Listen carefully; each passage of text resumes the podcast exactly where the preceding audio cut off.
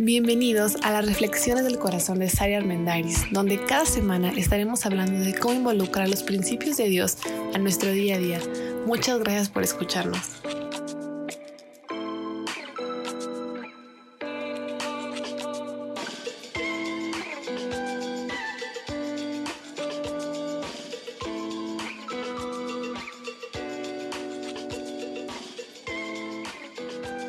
Hola, hola, bienvenidos a este nuevo episodio. Me da mucho gusto poder estar juntos una vez más en este espacio. ¿Qué tal es tu habilidad para comunicarte? ¿Cómo son tus procesos de comunicación?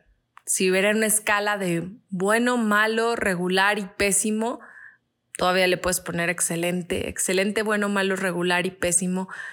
¿En, en, qué, en qué escala, en qué lugar de la escala te colocarías?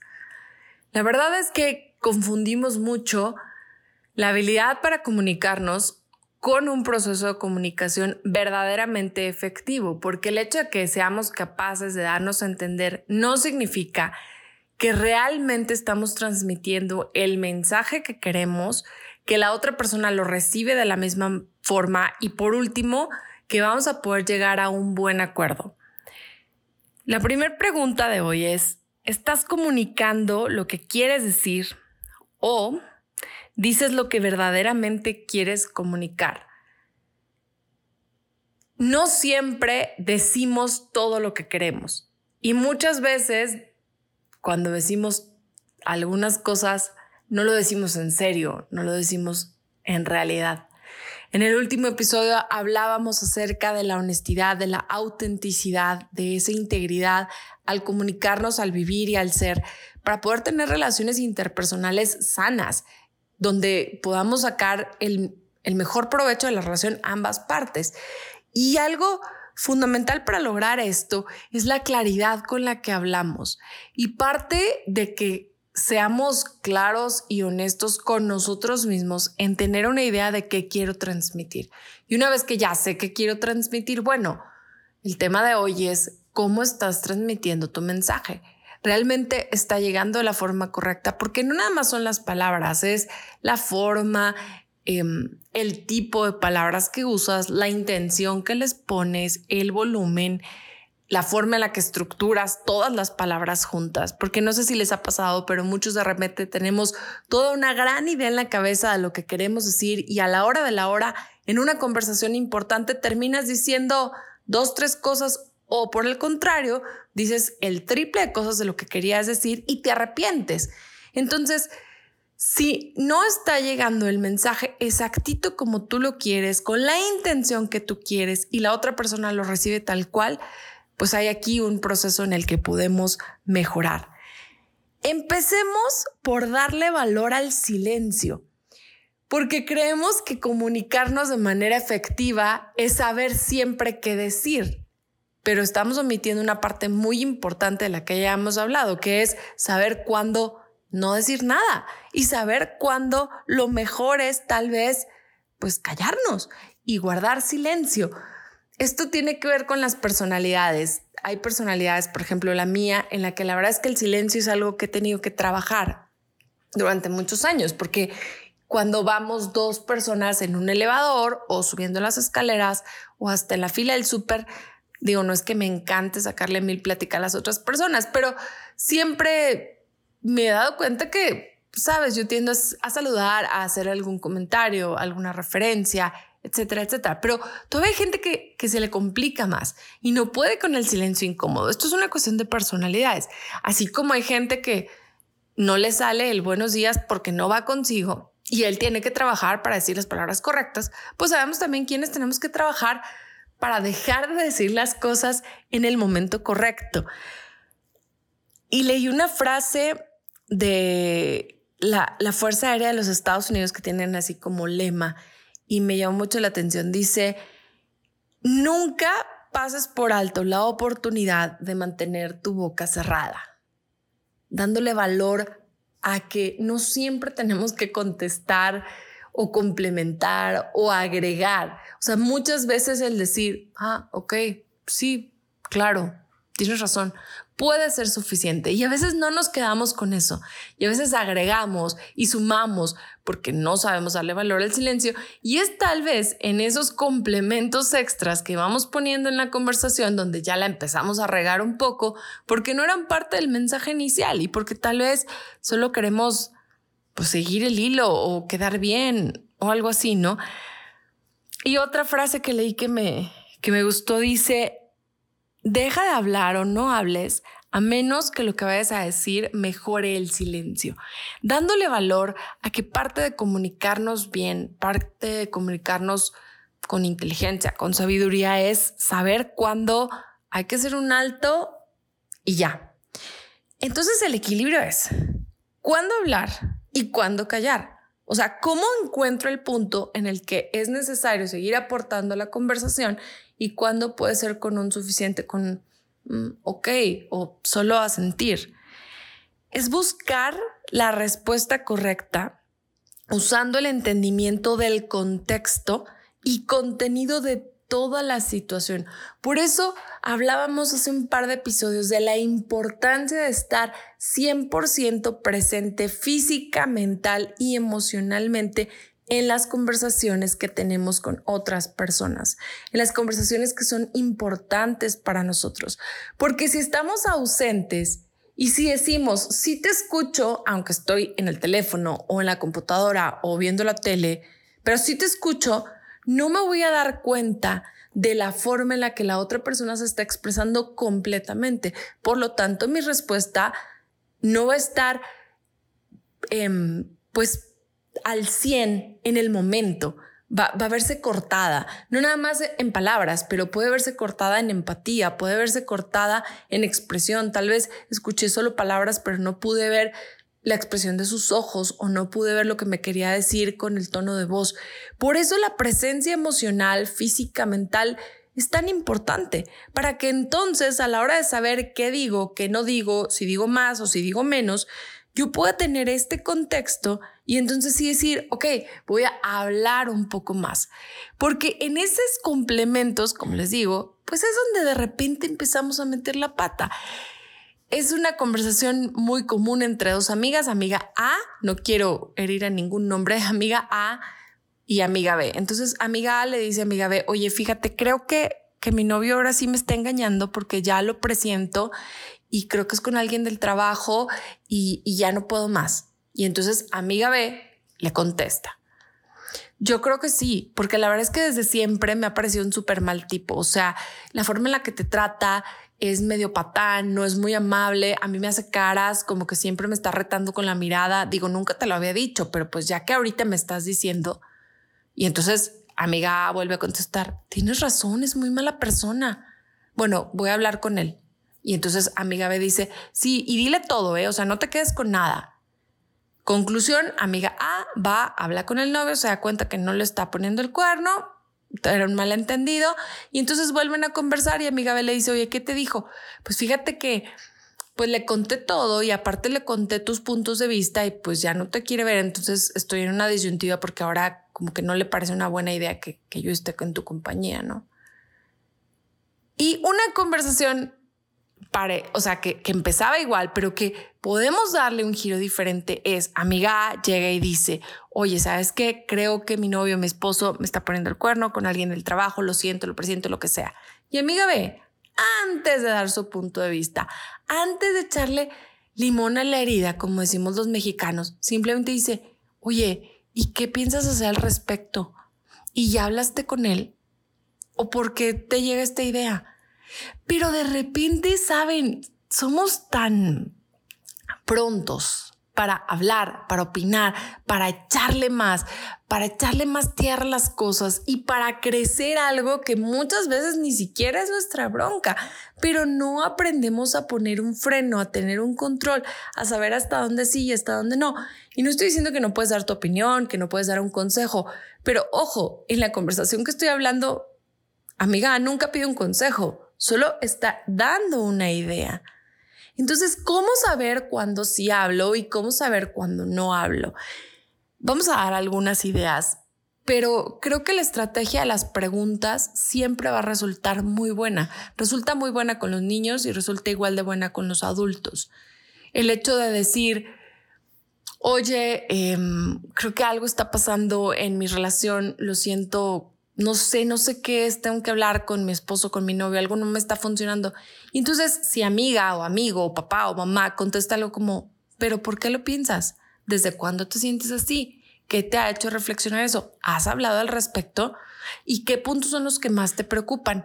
Entre más preguntas hacemos, más le ayudamos a la otra persona a realmente entender el cuadro completo en llegar a decir, claro, yo te lo dije desde el principio, es que para qué andabas con él, bla, bla, bla, bla, bla.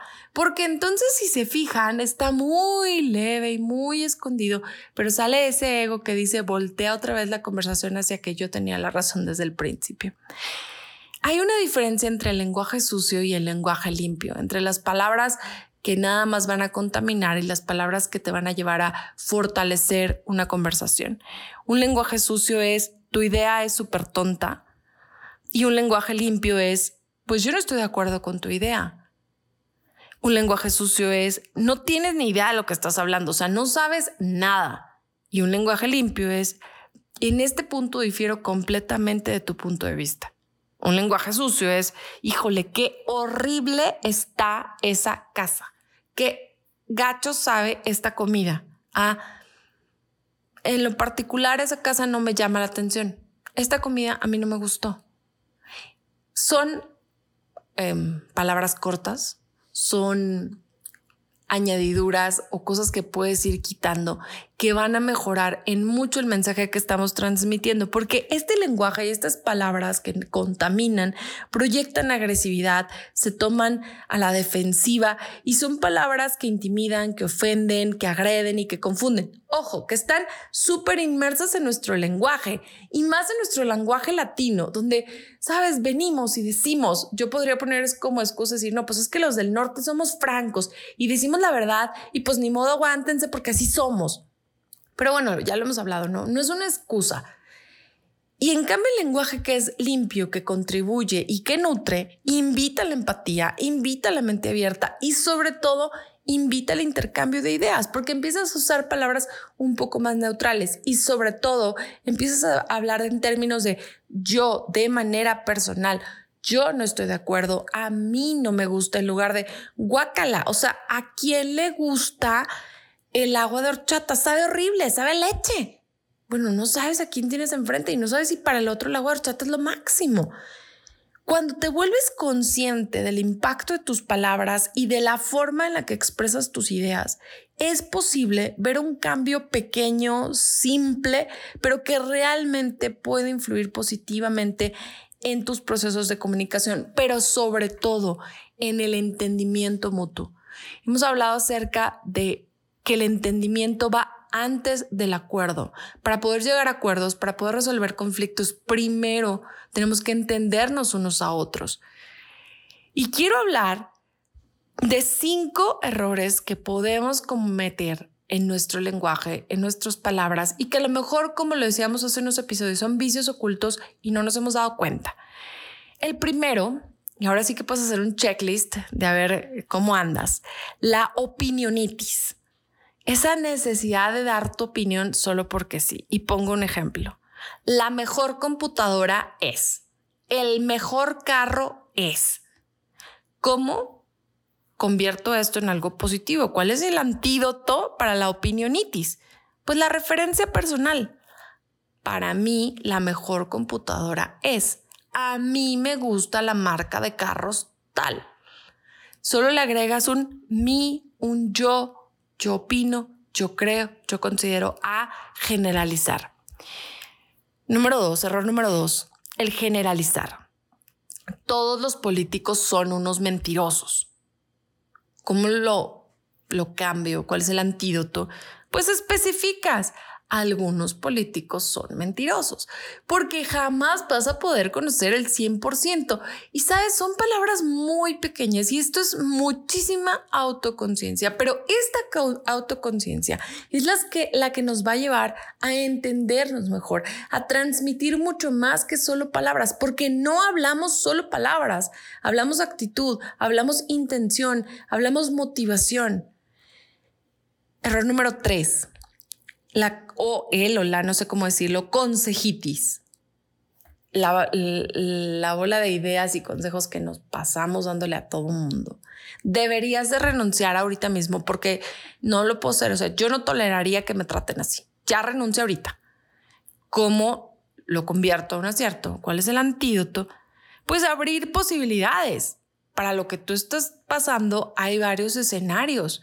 ¿Has considerado el renunciar, has considerado el hablar con tu jefe, has considerado el tener un plan de carrera diferente, hablar de, de no nada más de tu opinión personal y deja tú tu opinión personal, sino hablar de debes de, esto se acabó, el, el debes de, el ya no puede ser así.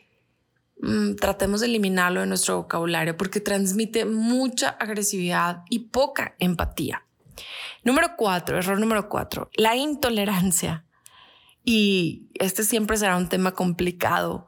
Todos los que voten por X partido son unos ta ta ta. Y ni siquiera voy a poner ejemplos. ¿Cómo corrijo la intolerancia? Pues con conclusiones personales. Yo no voto por bla.